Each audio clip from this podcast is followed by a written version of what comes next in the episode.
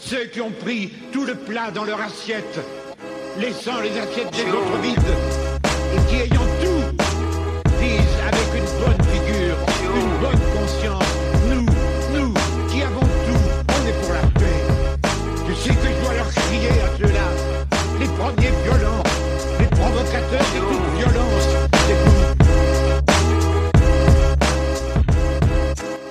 Vous écoutez Contre-Culture, le podcast dans lequel on se défait des stéréotypes et des conceptions problématiques que nous avons intériorisées pour construire un monde plus bienveillant et empathique. Dans cet épisode, on va essayer de faire une épistémologie de la binarité, c'est-à-dire une remise en question du fonctionnement binaire de la société en se focalisant sur les masculinités dans une perspective féministe avec Guillaume. Ah, bonjour, donc je m'appelle Guillaume, euh, je suis un jeune homme de 21 ans. Euh, J'étais en licence de sciences politiques et euh, je viens de la région parisienne. Euh, bah, en tant comme je dirais que je suis euh, cis et hétéro et valide aussi.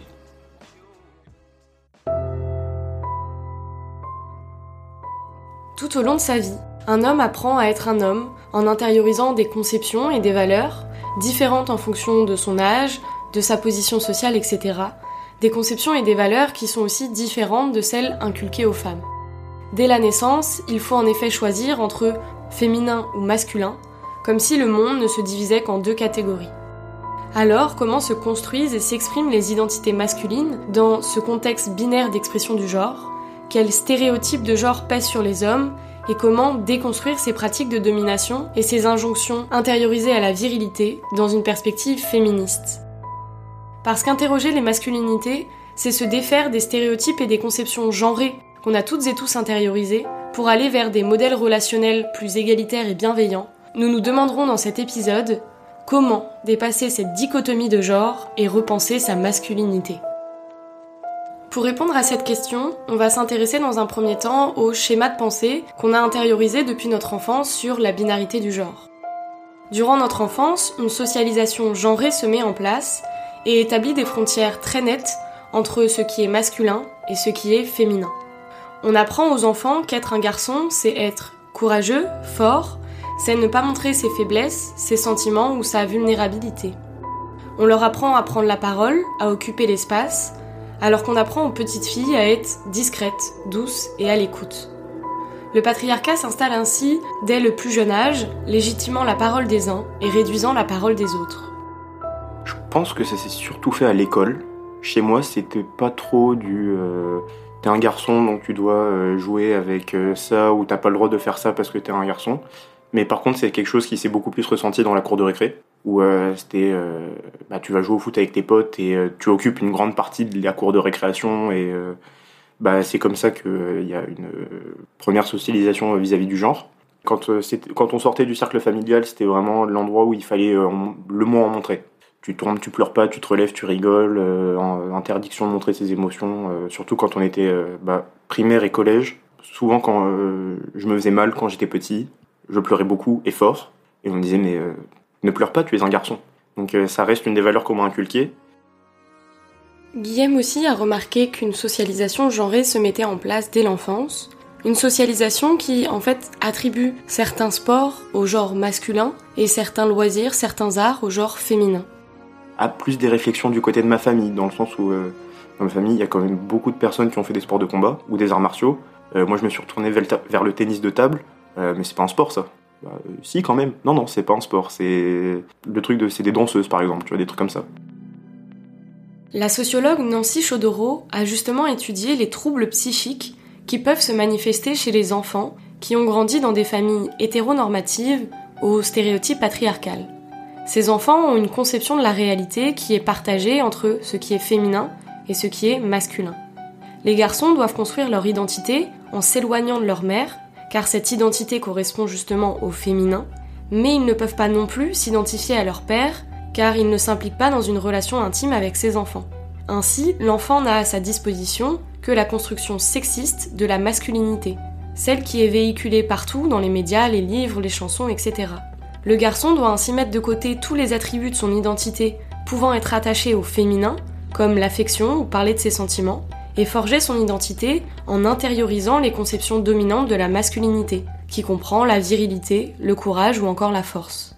Je peux pas dire que je parlais des mêmes choses avec mon père et avec ma mère, puisque bah, ça c'est aussi un des problèmes euh, de la masculinité, c'est que finalement avec le père il y a très peu d'interaction. C'est on se tourne plus souvent vers sa mère. Toute façon, c'est la charge mentale, mais ça c'est aussi autre chose. Mais c'est souvent la mère qui s'occupe des enfants. Donc euh, non, j'exprimais beaucoup plus mes émotions avec ma mère, mais du coup, bah il n'y a pas le, miroir euh, d'un père qui exprime ses émotions pour qu'un jeune garçon puisse euh, évoluer là-dessus en se disant bah, je peux exprimer mes, émotions, pardon, puisque mon père aussi le fait.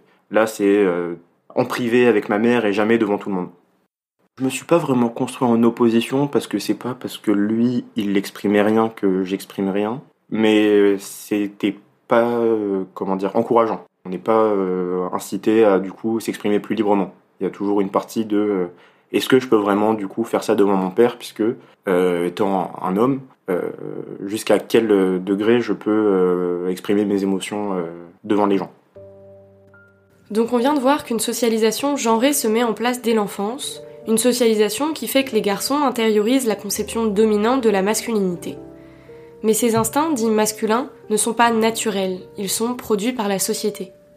Virginie Despentes écrit dans King Kong Theory Les pères peuvent signaler aux fils que la tradition machiste est un piège, une sévère restriction des émotions, au service de l'armée et de l'État. Car la virilité traditionnelle est une entreprise aussi mutilatrice que l'assignement à la féminité.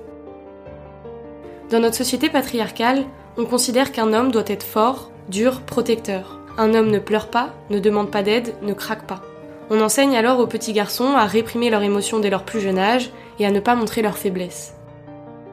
Les conséquences de ces constructions sociales sont multiples, mais les comportements violents en font partie car en supprimant les émotions, l'empathie ou la compassion, qui sont justement rattachées dans notre société à la féminité, l'image du vrai homme repose sur une affirmation de soi, basée sur la violence, sans la possibilité d'exprimer sa souffrance. Cette aliénation de soi et l'isolation qu'elle procure aux hommes alimentent le mécanisme de la violence. J'ai demandé à Guillaume si, en grandissant, il s'était reconnu dans ce modèle dominant de la masculinité, ou si justement il l'avait questionné. C'est un peu compliqué parce que bah, jusqu'au lycée, on va dire que oui, quand même, où euh, c'était euh, bah, le, modèle général euh, où tout le monde se complaisait dedans. Et c'est plus à l'entrée à la fac, finalement, où bah, là on prend en maturité, on commence à fréquenter d'autres milieux, d'autres personnes, beaucoup plus de gens qui viennent d'ailleurs. Et du coup, bah, le modèle qu'on avait, qui était assez uniforme en étant plus jeune, bah, c'est là où il commence du coup à se déconstruire. Quand on se rend compte que bah, y a d'autres possibilités d'appréhender de, euh, certains sujets, et en particulier la masculinité. Euh, je me retrouvais pas dans, dans ces valeurs-là de dominant. Et euh, les modèles, pas vraiment des modèles, mais les possibilités que j'ai pu observer, et que ensuite j'ai essayé de découvrir en lisant, en écoutant des podcasts, en m'informant, bah, je me retrouvais plus dans ces valeurs-là finalement que dans tout ce que j'avais pu connaître et intérioriser étant plus jeune. De plus en plus nombreux sont les individus qui déconstruisent les rôles de genre prédéfinis. De nombreux formats ou outils sont désormais à notre disposition pour repenser les identités masculines. En fait, la thématique des masculinités a pendant très longtemps été ignorée. C'est vraiment au début des années 70, avec notamment le renforcement des théories critiques féministes de la deuxième vague, qu'a eu lieu l'émergence des études sur les hommes, et notamment l'émergence du concept de masculinité hégémonique. Ce concept a été développé par la sociologue australienne Ryan Connell et il définit le type de masculinité qui est mise en avant dans nos sociétés. Toutes ces réflexions montrent qu'il n'existe pas une seule identité masculine, mais bien une diversité des expériences masculines. Comme l'explique l'autrice Olivia Gazalet dans l'ouvrage Le mythe de la virilité, un piège pour les deux sexes, pour marquer sa domination sur le sexe féminin, l'homme a théorisé sa supériorité dès les origines de la civilisation en construisant le mythe de la virilité. Mais ce mythe sur la virilité n'est en fait qu'une construction sociale qui perdure depuis des millénaires.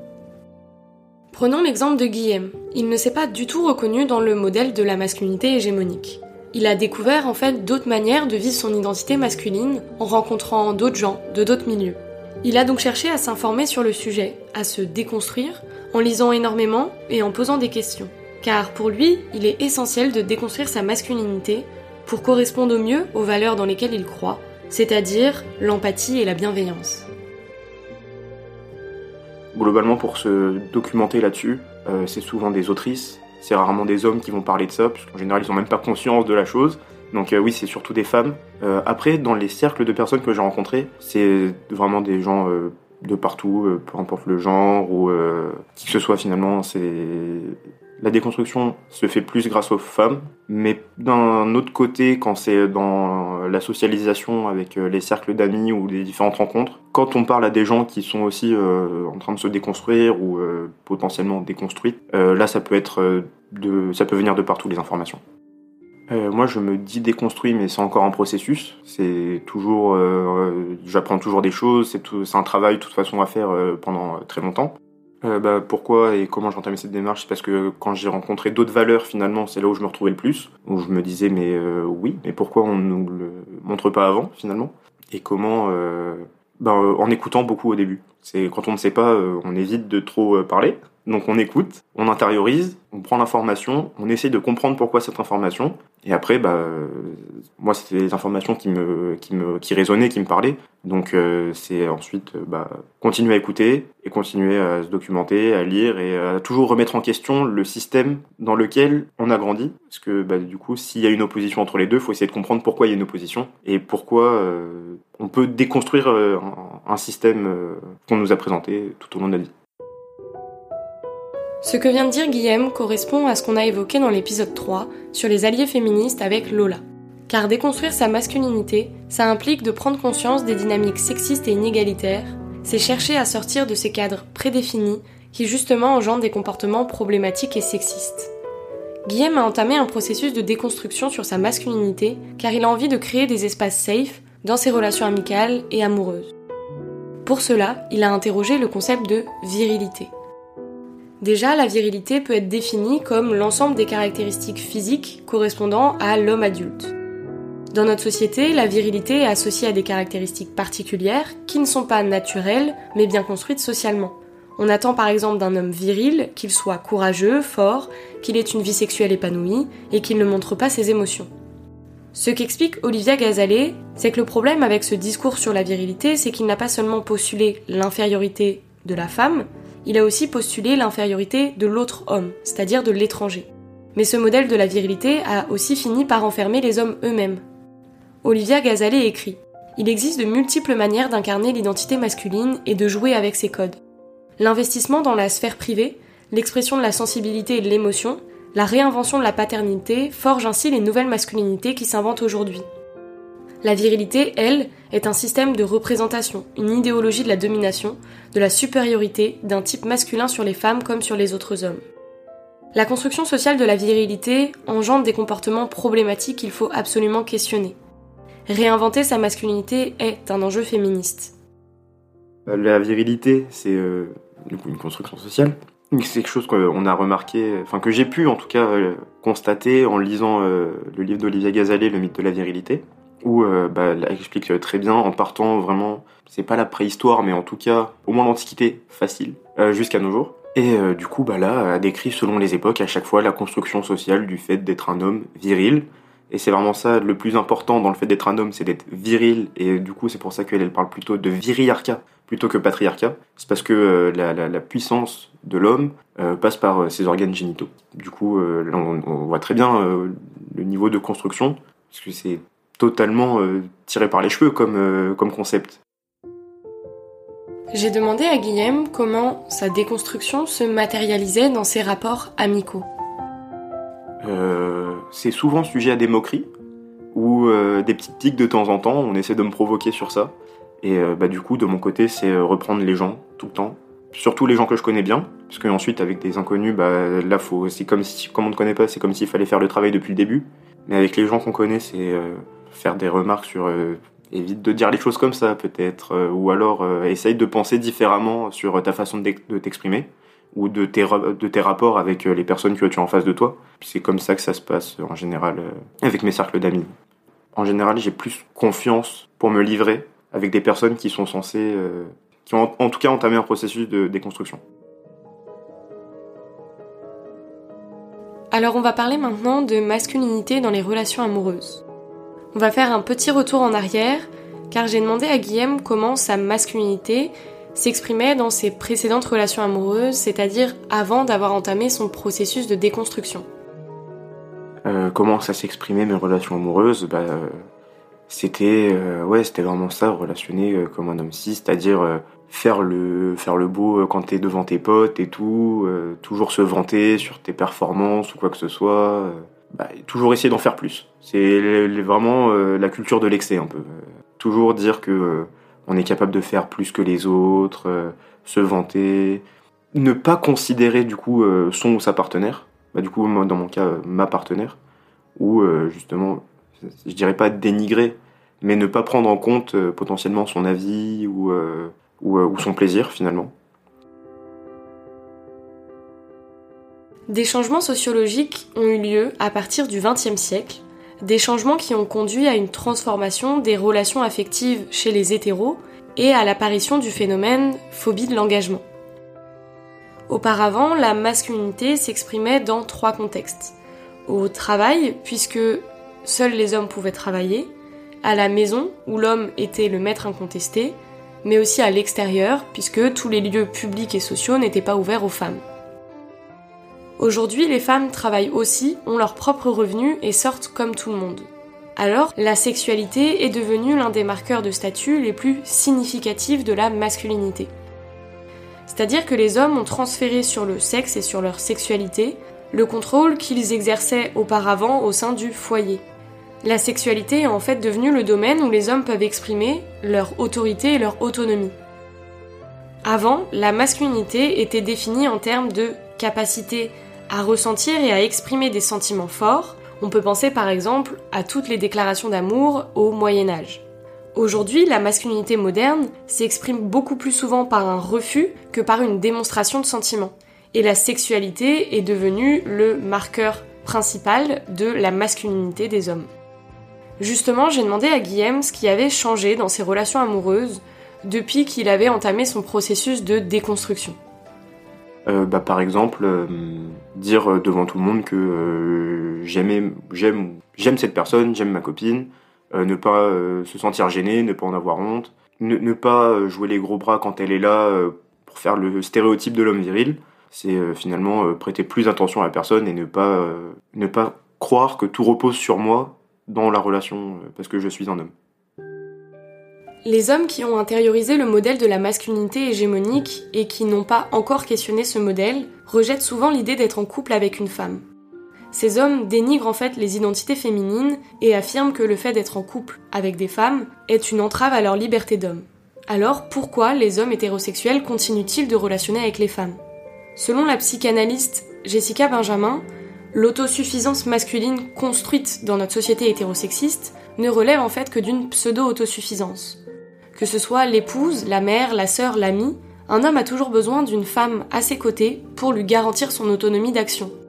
Ainsi, les hommes ne veulent pas relationner avec les femmes, mais ces relations leur sont indispensables pour accéder à l'indépendance et donc correspondent à ce qu'on attend de la masculinité dans notre société hétérosexiste. Ceci conduit à une nouvelle forme de domination des hommes sur les femmes.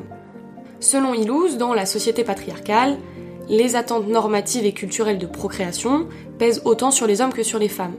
Mais dans des sociétés comme la nôtre, où le patriarcat est contesté, les hommes sont moins contraints à la reproduction biologique, puisque la famille n'est plus un lieu de contrôle et de domination.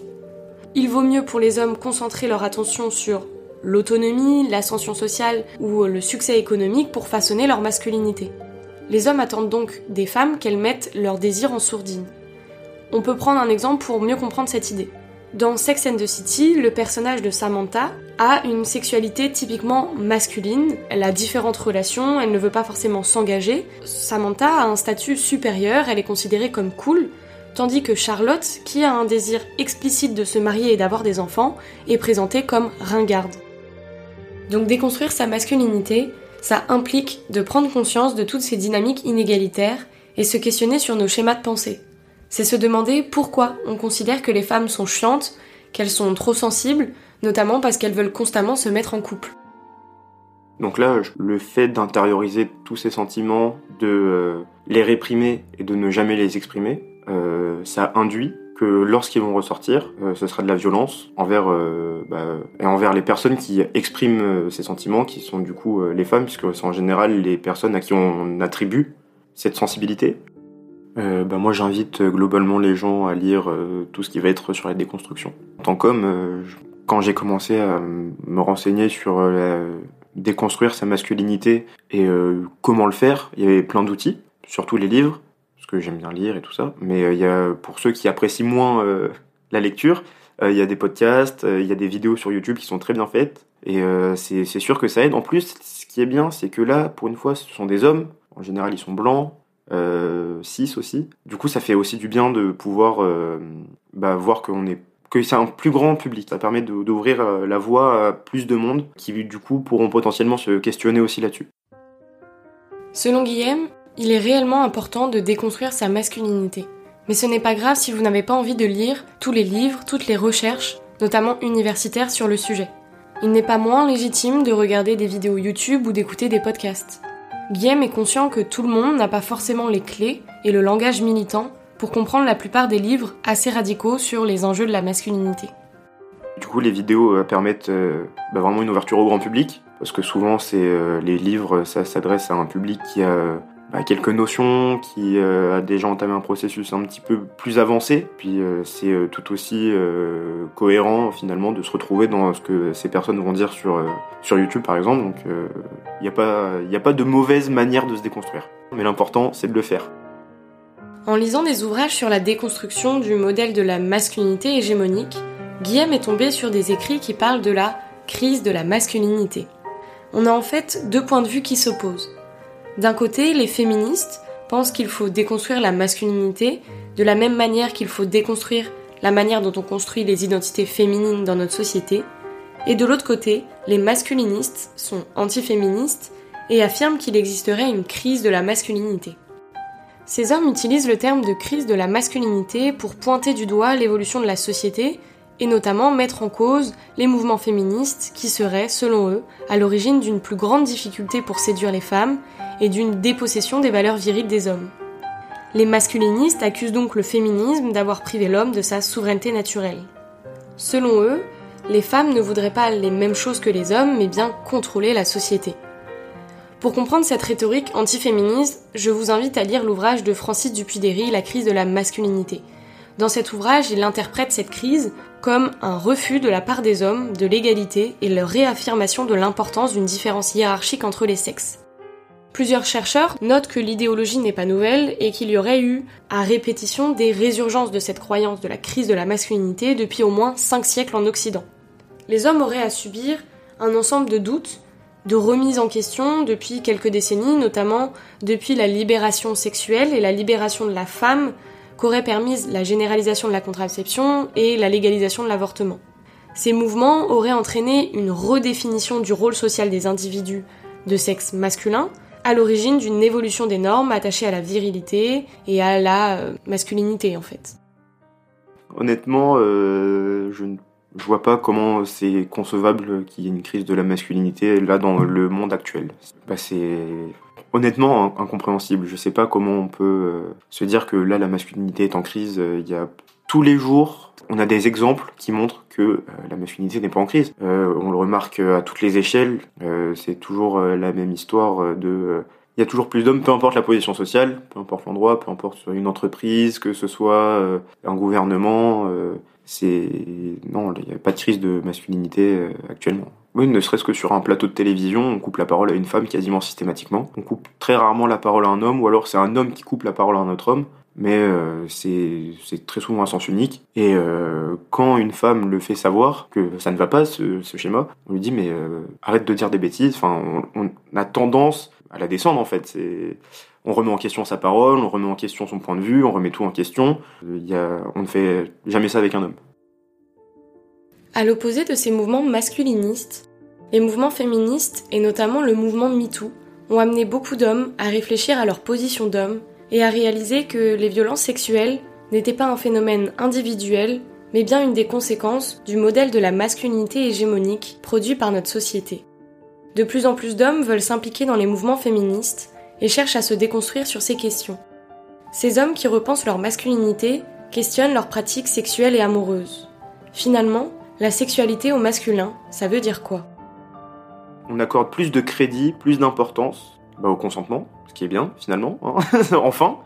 On essaye d'aller dans une démarche où on considère les, rapports de manière euh, égalitaire.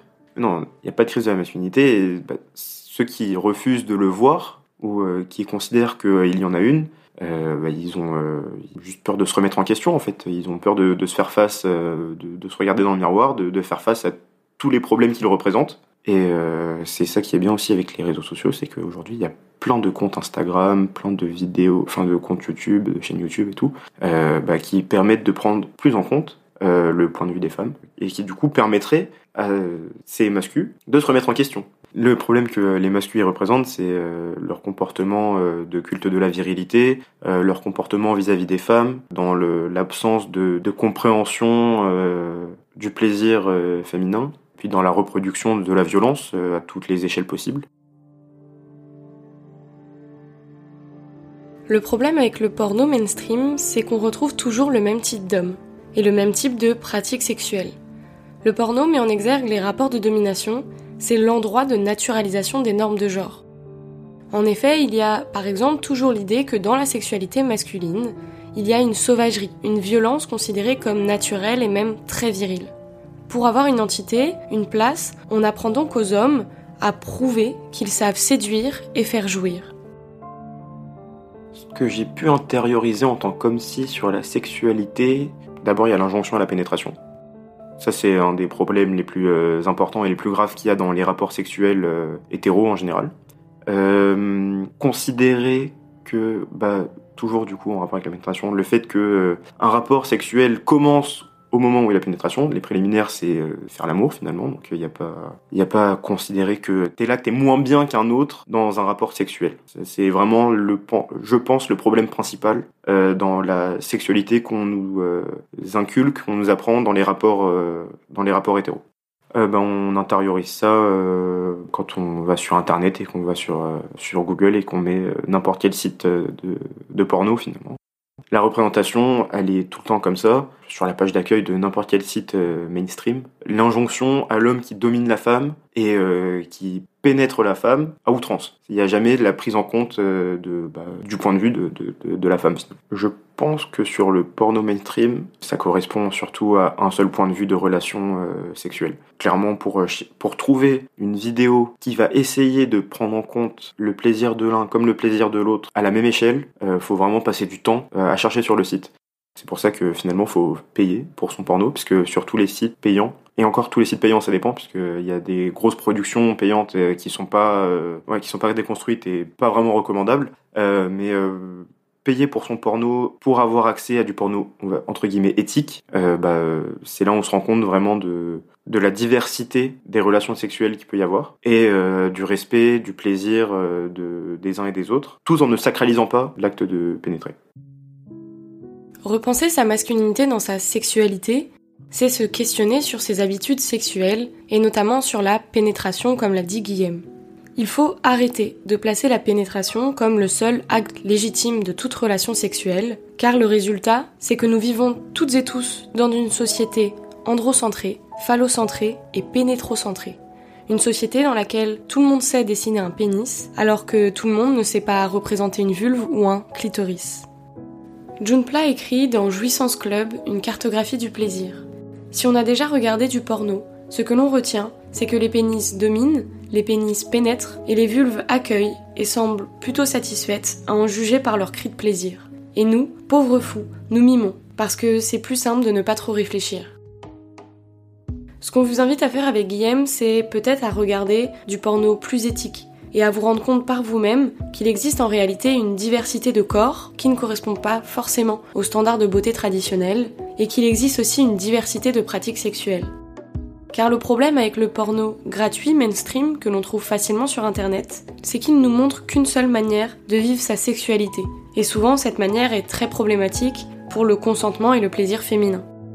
Justement, Guillaume a réfléchi à ses anciennes pratiques sexuelles et s'est rendu compte qu'il existait d'autres manières de vivre sa sexualité.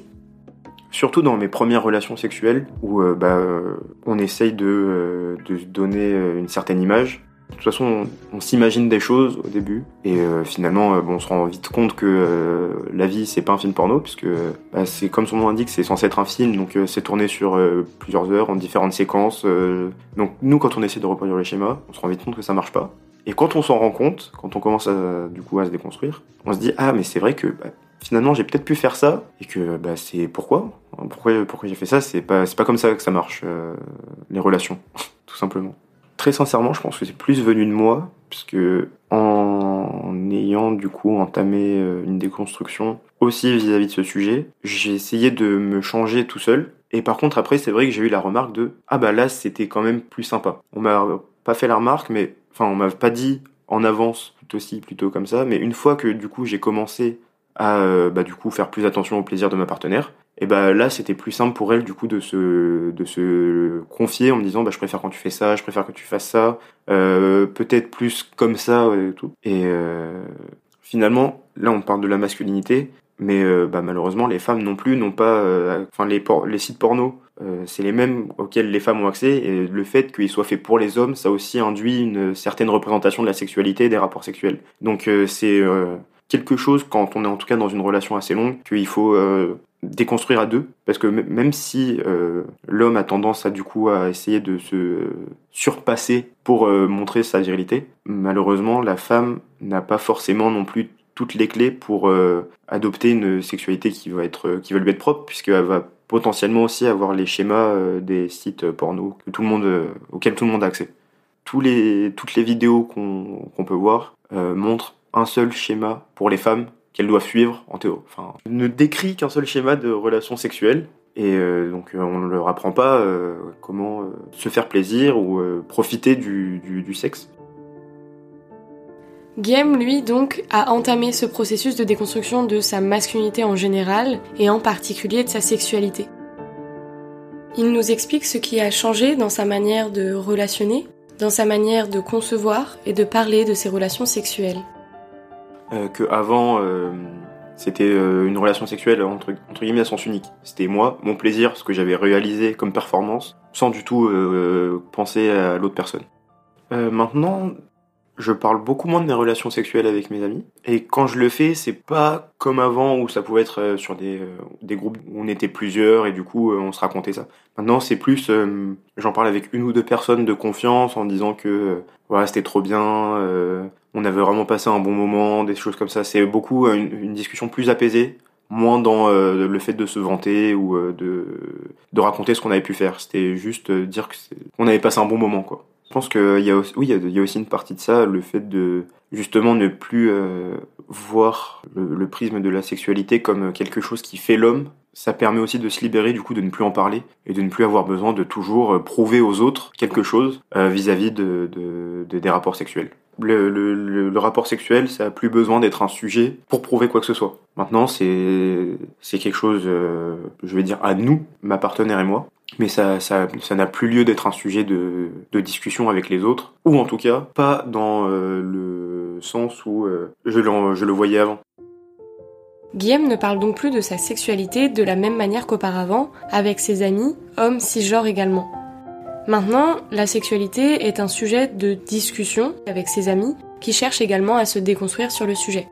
Ça permet aussi de se déconstruire parce que le fait de parler avec d'autres personnes, ça permet de voir à quel point on peut ou ne pas être déconstruit sur euh, le sujet. Par exemple, quand euh, j'ai appris que euh, un ami à moi avait une collection assez grande de sextoys, tout simplement. C'est tout bête vu comme ça, mais l'utilisation, la pratique, de, le fait d'utiliser un sextoy quand on est un homme. C'est très rare d'avoir de, quelqu'un euh, avec qui en parler. Et du coup, ça permet aussi de continuer à se déconstruire toujours plus loin, en s'ouvrant d'autres schémas de pensée encore. Parce qu'interroger les masculinités est un enjeu féministe, une pratique nécessaire pour faire changer les rapports de domination, on a cherché à vous montrer tout au long de l'épisode avec Guillaume que le genre n'est qu'une fiction on vous invite à vivre votre masculinité en dehors des cadres prédéfinis, à déconstruire vos pratiques. Écoutez vos partenaires, pensez à leur plaisir et ne soyez pas des gros mascus. J'aimerais conclure cet épisode avec une citation d'Olivia Gazalet tirée de son ouvrage Le mythe de la virilité, un piège pour les deux sexes.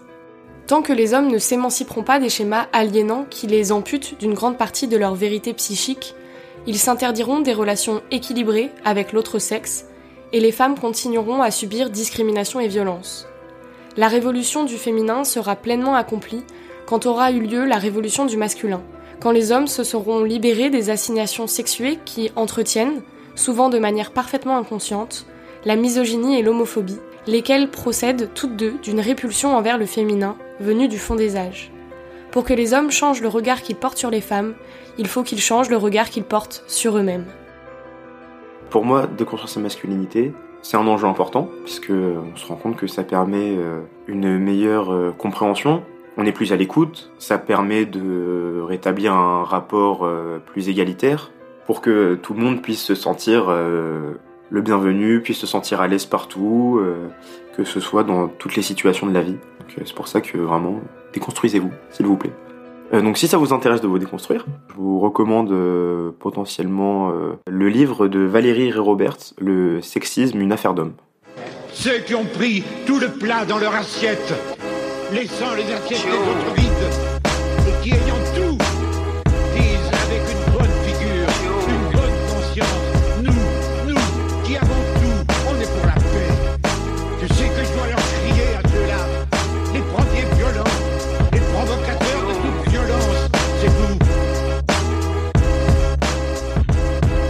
Merci à Guillaume pour sa participation dans cet épisode et merci à vous de nous avoir écoutés.